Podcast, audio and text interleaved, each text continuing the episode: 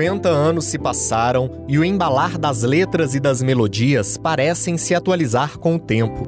Você escuta, você sente uma contemporaneidade para essas músicas, entendeu? É um negócio maravilhoso, assim. A verdade que, que essas músicas têm, a brasilidade, entendeu? A universalidade, elas vão além do tempo, elas, elas correm com o tempo, assim, elas vão acompanhando o tempo. A janela lateral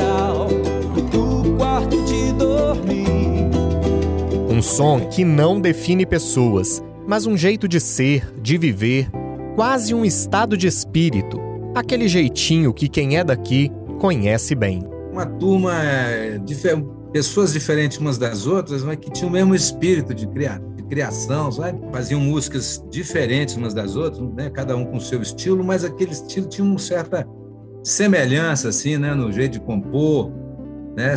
Que você já ouvia e já identificava como uma música brasileira feita ao jeito mineiro. Sou mundo, sou Minas Gerais. A música em sua essência. São músicas às vezes mais singelas, outras mais profundas, outras mais poéticas, outras mais duras e críticas. Então, você passeia por um universo é, muito, muito vasto, né? Eu sou Vinícius Rangel e este é mais um podcast da Record TV Minas.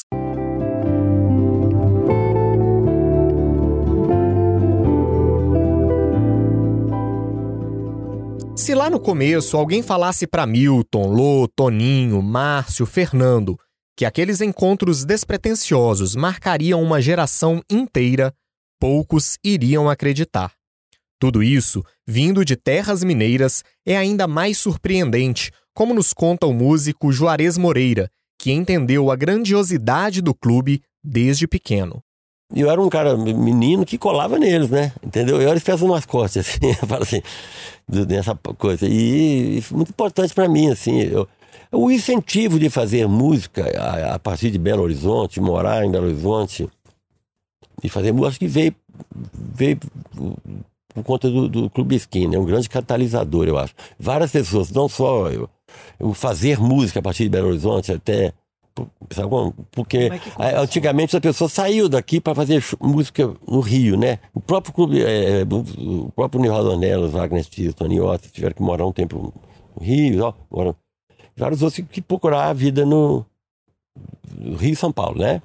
E depois o Clube Esquina trouxe uma música no nível nacional, muitos artistas daqui, de cantores, coisa, começou a se fazer uma, ter uma cena em Belo Horizonte, assim, entendeu? Eu acredito, eu acredito, não estou afirmando, isso, isso também veio do, do, do, do, tanto que essa música do Clube do Esquino nos empolgou. Ela misturou todos os estilos, assim. Ela, ela não tem um caráter definido, assim. O que, que ela colocou? Ela colocou rock and roll, ela colocou bossa nova. Ela já falava do meio ambiente, já falava do, do, da tirania sobre os índios, entendeu? Já falava sobre democracia. Colocou os negros, colocou Clementina Jesus, colocou as igrejas, a importância da cultura mineira, entendeu? Colocou a função do, instrumentista, por exemplo, um solo do Toninho Horta, por exemplo, do, do Trem Azul.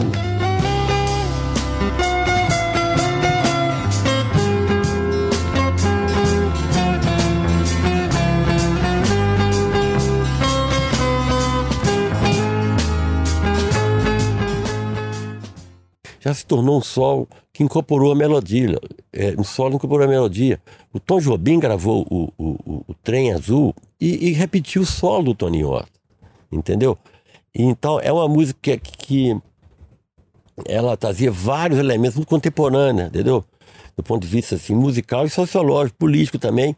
E sem ter uma, uma, uma pretensão assim de ruptura, de querer trazer inovação, é um negócio muito bacana, muito leve, assim, ao mesmo tempo entendeu? Tem, apresenta soluções musicais modernas, é, é ouvido e apreciado no exterior por muita gente, entendeu? E pelas novas gerações que, que chegam. Tadeu Franco é mineiro, mestre das canções. O cantor, compositor e violonista conta que foi pego pelo som do clube na primeira vez que escutou. Eu ouvi isso lá em Teoflotone antes de vir para cá. Eu estava ouvindo, acho que a rádio Jornal do Brasil, não sei, aí tocou uma música e no final o cara falou: Milton Nascimento cantou dele e Márcio Borges, Gran Circo. Eu achei aquele tão diferente, um, um cara cantando com voz aguda, com muito vigor, né? cantando para valer mesmo ali, de, né, e, e, aquela letra da música, vem chegando o grande circo humano, com a fome do palhaço e a bailarina louca. Vamos festejar a costela que vai se quebrar. O trapézio é bobagem, a miséria é pouca. Fiquei impressionado, falei, nossa. E eu, eu queria cantar aquilo, eu tinha muita influência da música né, do pessoal do Ceará, o Quinteto Violado, eu morava ali em Teoflotone, a gente cantava isso, era o grupo Raízes, né? banda de pau e corda. Então, eram músicas simples, assim, que falavam daquelas coisas do sertão, das morenas e tal. Eu gostava daquilo. Aí cheguei aqui com esse, um pouco com essa, com essa bagagem, mas aí vi as músicas sem susto do Clube da Esquina como cantor, eu não me assustava muito, porque o mineiro não, não se assusta, não. Ele aprende aquilo, entende qual é e é assim mesmo. É o jeito nosso aqui. Tadeu já esteve ao lado de vários integrantes do Clube da Esquina.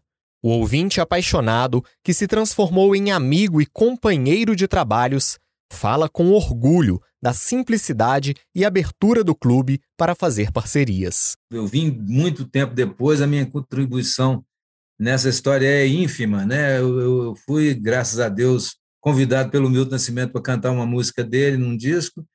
E daí eu fiz uma música, umas duas músicas com o Beto Guedes, fiz uma com o Fernando, acabei de fazer uma com, com o Márcio Borges, né? E participei dos discos de, de alguns. Mas eu imagino que eles, naquela época, assim, eles, eles, eles queriam criar, cara, assim, não estava muito... Sabe, eu, eu talvez esperasse, assim, a médio prazo um resultado desse negócio aí, porque havia uma série de empecilhos, assim, negócio de censura, né? Havia também uma cobrança muito grande de engajamento, você tinha que falar naquelas coisas, era uma... Paralelo a isso vinha aquele negócio de festivais né, com, com música de protesto, né? E eles chegaram assim fazendo uma música muito criativa, né? Eram cantores também das suas próprias músicas, cantores muito interessantes, que dificilmente alguém podia dar uma roupagem assim nova. Era, era difícil, né? Para você pegar uma, regravar travessia, ou regravar nascente, umas coisas assim, era um negócio, uma tarefa árdua, né? E eu acredito que ele, a, a, intenção era essa, e eles eram, eles gostavam muito deles mesmos, assim, e fazer parceria era como se fosse um, um brinde, assim, sabe? Uma, uma, celebração. A pessoa ali palpitava em alguma coisa, fazia parte ali, uma hora, na, na confecção da música, contribuía de alguma forma que, que era importante e entrava na parceria. Né? Para eles era uma honra assim, ser parceiro um do outro. Eu acho que isso é um exemplo que tinha que ser seguido por outras gerações. Né?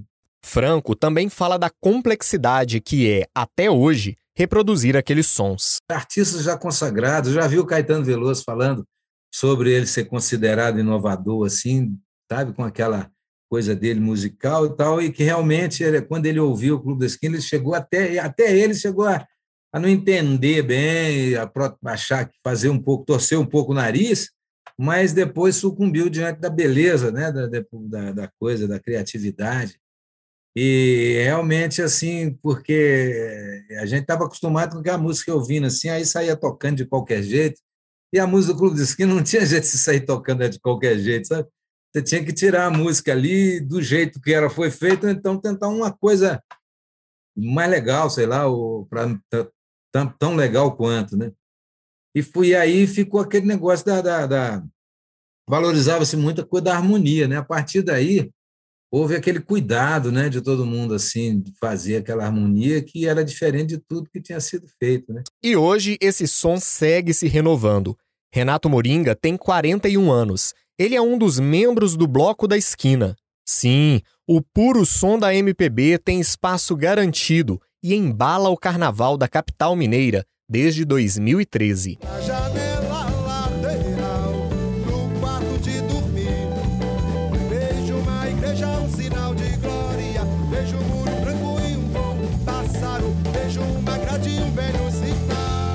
Tava tocando assim numa roda, um samba, aí um amigo falou assim: toca aí Trem Azul. Eu falei assim, mas Trem Azul em ritmo de pagode?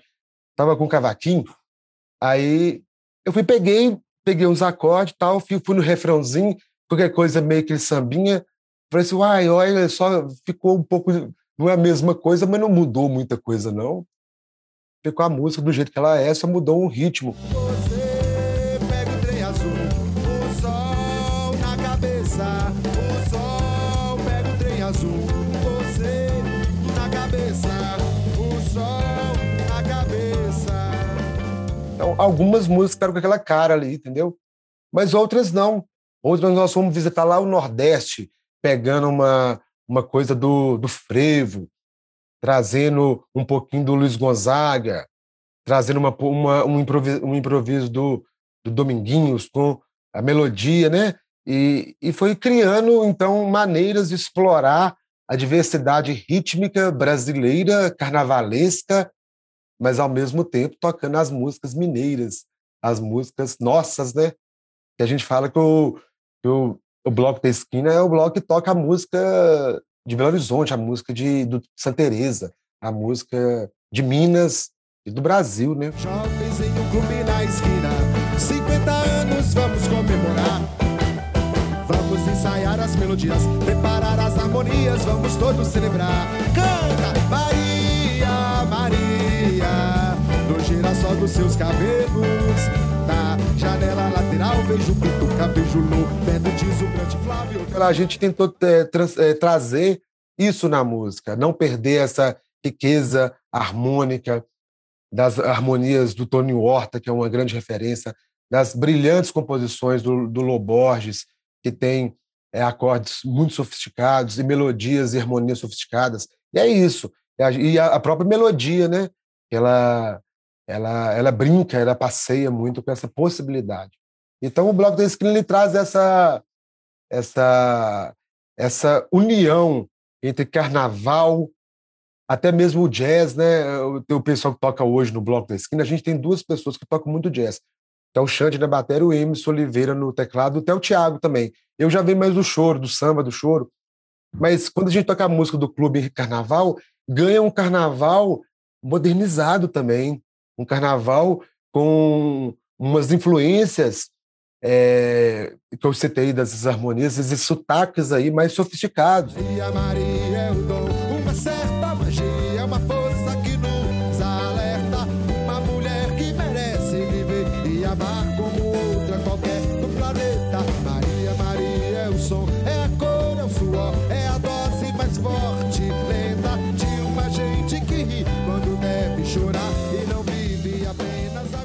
O bloco, que já levou multidões à rua, tem a alegria de fazer a mistura de estilos e apresentar o clube para um novo público, sempre aprendendo e buscando a fonte. O Clube da Esquina, para mim, é...